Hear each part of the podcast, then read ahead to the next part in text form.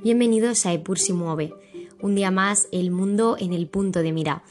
Soy Pilar Rivas y hoy les voy a hablar de Corea del Norte, porque hace aproximadamente un mes se cumplieron los primeros 10 años en el poder del líder del país, Kim Jong-un.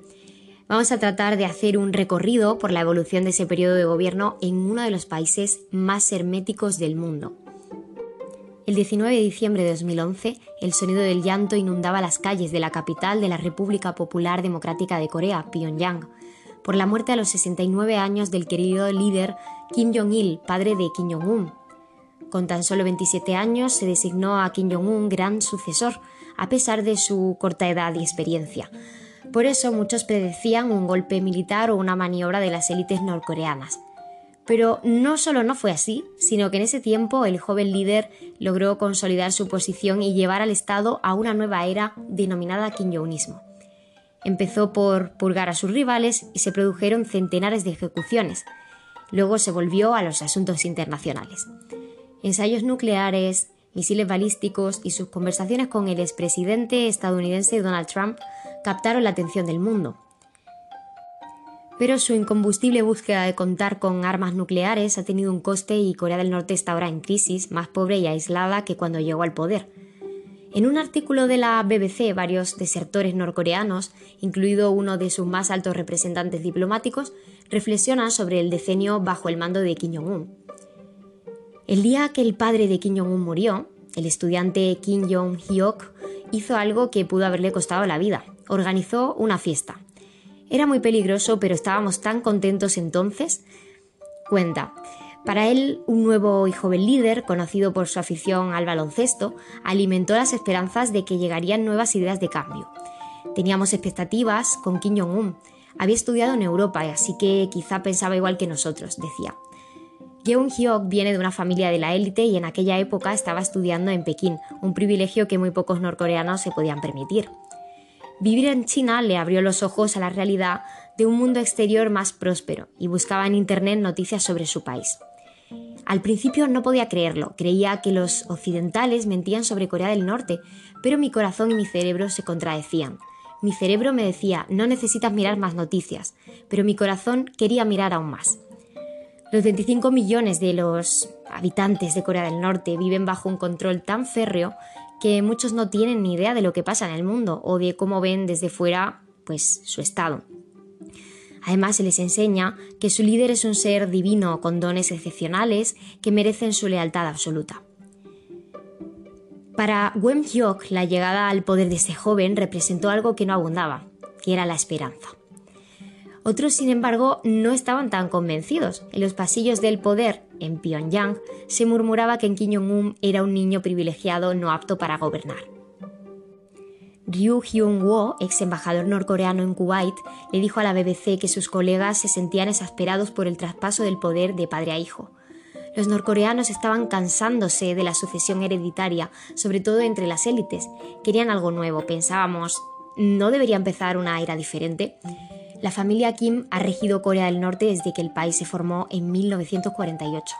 A la gente se le enseña que la línea de sangre es sagrada. Es una manera de legitimar la dinastía. Pero ¿qué puede saber alguien de 27 años sobre cómo dirigir un país? se preguntaba a Ryu. Y respondía, pues es absurdo. En un discurso de 2012, el nuevo líder prometió que los norcoreanos nunca tendrían que apretarse los cinturones de nuevo para los habitantes de un país que en la década de 1990 sufrió una hambruna que se llevó cientos de miles de vidas, parecía que su nuevo líder quería poner fin a esa escasez de alimentos y a su sufrimiento. Fue un momento de gran significado. Los funcionarios recibieron la orden de facilitar más inversiones internacionales y algunos dentro del país empezaron a notar los cambios. El conductor Yo Seung-yu, de una provincia de la costa oriental del país, dice que empezaron a ver más productos locales en los supermercados. Para nuestra sorpresa y orgullo, los productos norcoreanos eran en realidad mejores que los chinos. Fue una inyección de ego. Los buenos deseos de Kim Jong-un para su pueblo no se extendieron a quienes consideraba una amenaza. Es el caso de su tío Jan Son Taek. Había tejido una poderosa red de aliados A cientos de kilómetros de Pyongyang, en el norte del país y cerca de la frontera con China, el comerciante Choi Na-rae se preguntaba si Yang Son-taek sería el nuevo líder del país. Muchos teníamos la esperanza de que el país se abriría a China y podríamos viajar libremente al extranjero, recuerda. Pensábamos que si Yang era el sucesor, traería consigo un montón de cambios económicos a Corea del Norte. Por supuesto, no podíamos decir esto abiertamente, pero teníamos esas expectativas. Ese tipo de rumores debía de ser aplastado. Jan Sontaek fue tachado de basura humana y peor que un perro, y luego ejecutado por supuestamente minar el liderazgo unitario del partido. El joven líder mostraba su vena más despiadada. Decenas de personas cruzaron la frontera con China y terminaron buscando ponerse a salvo de la purga de Kim Jong-un en Corea del Sur. El líder decidió evitar que se produjeran más deserciones y la vigilancia fronteriza se intensificó como nunca antes. Se desplegó una valla alambrada y se instalaron trampas fronterizas. Haijin Wall se las arregló para sacar de Corea del Norte a 100 personas. El país tiene fuerza de seguridad especial en la frontera. Les han dicho que simplemente disparen a matar a todo el que intente cruzar y que no tendrán que rendir cuentas por ello. Estaba muy asustado cuando empecé, pero tenía un sentido del deber. Desde joven había tenido muchas dudas sobre Corea del Norte. ¿Por qué había nacido aquí para vivir peor que un animal, sin derechos ni libertad? Tuve que arriesgar mi vida para hacer ese trabajo. Pero al final terminó siendo un hombre señalado y tuvo que escapar. A su madre la encerraron en un campo de internamiento y el trato brutal que recibió allí la dejó paralítica. Pese a la presión creciente sobre disidentes y desertores, Kim Jong-un intentaba parecer alguien más accesible, moderno y amigable que su padre se casó con la joven Ri Sol-yu y visitaba pueblos y ciudades abrazando, saludando y sonriendo a sus habitantes.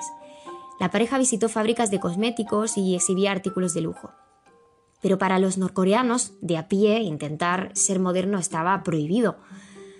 John Miso quería seguir las tendencias que había descubierto en DVDs introducidos de contrabando desde Corea del Sur. Soñaba con ponerse unos pendientes, un collar o unos jeans. Una vez me atraparon por no cumplir las reglas y me pusieron en una plataforma pública para avergonzarme y allí un grupo de agentes me criticó hasta que lloré. Decían, eres corrupta, ¿cómo no te avergüenzas? Hyun Jong era cantante, como la mujer de Kim Jong-un, pero todas sus letras tenían que ensalzar al líder norcoreano. Intentó rebelarse y entonces la persiguieron. Nunca me permitieron hacer lo que artísticamente quería hacer, Tanta regulación y limitación en la música de Corea del Norte me hizo sufrir mucho. El gobierno controla esto porque está asustado de la influencia extranjera.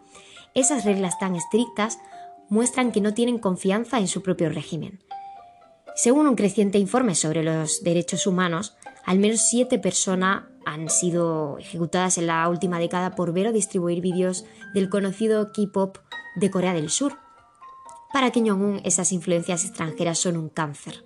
Cada misil balístico se lleva titulares en todo el mundo, pero en el interior del país no provocan el orgullo nacional deseado. La gente decía que seguía construyendo armas exprimiendo la sangre y el sudor del pueblo, cuenta un desertor. Y no lo consideramos una victoria. Pensábamos, se gastaron tanto dinero en todos esos ensayos, todo lo que ganamos para ellos lo dedican a eso. Hacia 2016, en el Ministerio de Exteriores, el embajador Ryu recibió nuevas órdenes. El foco no estaría ahora solo en los negocios. Íbamos a explicar por qué Corea del Norte necesita armas nucleares. La esperanza era que al hablar de ello a los diplomáticos, la idea se acabaría normalizando en la comunidad internacional. Pero no fue así. Una escalada de amenazas entre Donald Trump y Kim Jong-un terminó en un espectáculo diplomático. Los periódicos norcoreanos llevaron el apretón de manos entre Trump y Kim en Singapur a la portada, pero las sanciones para frenar el programa nuclear del país empezaban a hacer daño, y la reacción en los pueblos fuera de Pyongyang fue silenciada. No teníamos la capacidad de analizar el significado de aquello, simplemente no podíamos imaginar cómo esa reunión podría llevar a mejoras, afirma el comerciante Choi Na-rae. Al final no hubo acuerdo, el embajador Ryu cree que todo fue una maniobra para obtener algún alivio en las sanciones. El norte nunca puede renunciar a las armas porque las ve como vitales para la supervivencia del régimen. Pero aún lo peor para Kim Jong-un estaba por venir. Cuando la pandemia de COVID golpeó a la vecina China en enero de 2020, Corea del Norte cerró sus fronteras tanto a personas como a mercancías. Alimentos y medicinas se amontonaban en el punto principal de acceso de Dandong. Más del 80% de las importaciones son procedentes de China. Desde que llegó la COVID, muchas cosas han cambiado, afirma Yu Seong, que trabajó como conductor en Corea del Norte. La economía se está encogiendo, los precios han escalado, vivir se ha vuelto mucho más duro y es muy estresante. Algunos informes eh, indican que hay gente que está muriendo de hambre en el país. El mismo líder ha descrito la situación como una gran crisis y llegó a llorar en un discurso, algo sin precedentes para un líder norcoreano. El doctor Kim Sun-hui recuerda de su época en Corea que la mayoría de medicinas solo estaban disponibles en el mercado negro. Los quirófanos se quedan a menudo sin luz y los cirujanos tienen que trabajar muchas veces con las manos desnudas porque no hay guantes. Corea del Norte no está equipada para una pandemia y el costo de la COVID es una incógnita. Pero tampoco puede sobrevivir a su autoimpuesto aislamiento sin provocar un grave daño a su gente. Algunos de los detractores del régimen con los que hablaban en la BBC están tan sensibilizados con la situación actual que esperan que se produzca un golpe, pero no hay indicios de que eso sea siquiera una remota posibilidad. El culto a la familia Kim se ha revelado general y se mantiene. Todos los vaticinios anteriores de un colapso del régimen han fallado. La mayoría de los entrevistados expresaron su deseo de que Corea del Norte abra sus fronteras para permitir a los habitantes moverse libremente después de 70 años cerrados al mundo. Muchos solo quieren volver a ver a sus familias. Ahora que están fuera del país, pueden alzar sus voces y contar esas historias que acabamos de narrar sobre la vida bajo el mando de Kim Jong-un pero los que se quedaron en Corea no pueden hacerlo. Después de estos curiosos y desde luego estremecedores relatos que habían dejado esos desertores y huidos del país de Corea del Norte, tenemos que matizar que todos los entrevistados arriesgaron sus vidas para salir de Corea del Norte y que ahora viven en Corea del Sur o en Estados Unidos.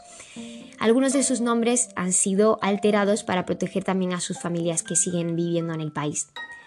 Sin embargo, es tremendamente sorprendente ver cómo aún existen en el mundo estados como, este, en el que la gente sufre tantísima represión y hay un hermetismo absolutamente completo de toda la realidad social que, que tienen en el país. Seguiremos atentos a cómo va evolucionando la política, la sociedad, la economía y desde luego la situación sanitaria en Corea del Norte para ver si en algún momento se llega al final de un régimen que parece que es imposible de terminar. Esto es todo por esta semana. Muchísimas gracias por habernos escuchado y nos vemos como siempre aquí en Epur Mueve la semana que viene.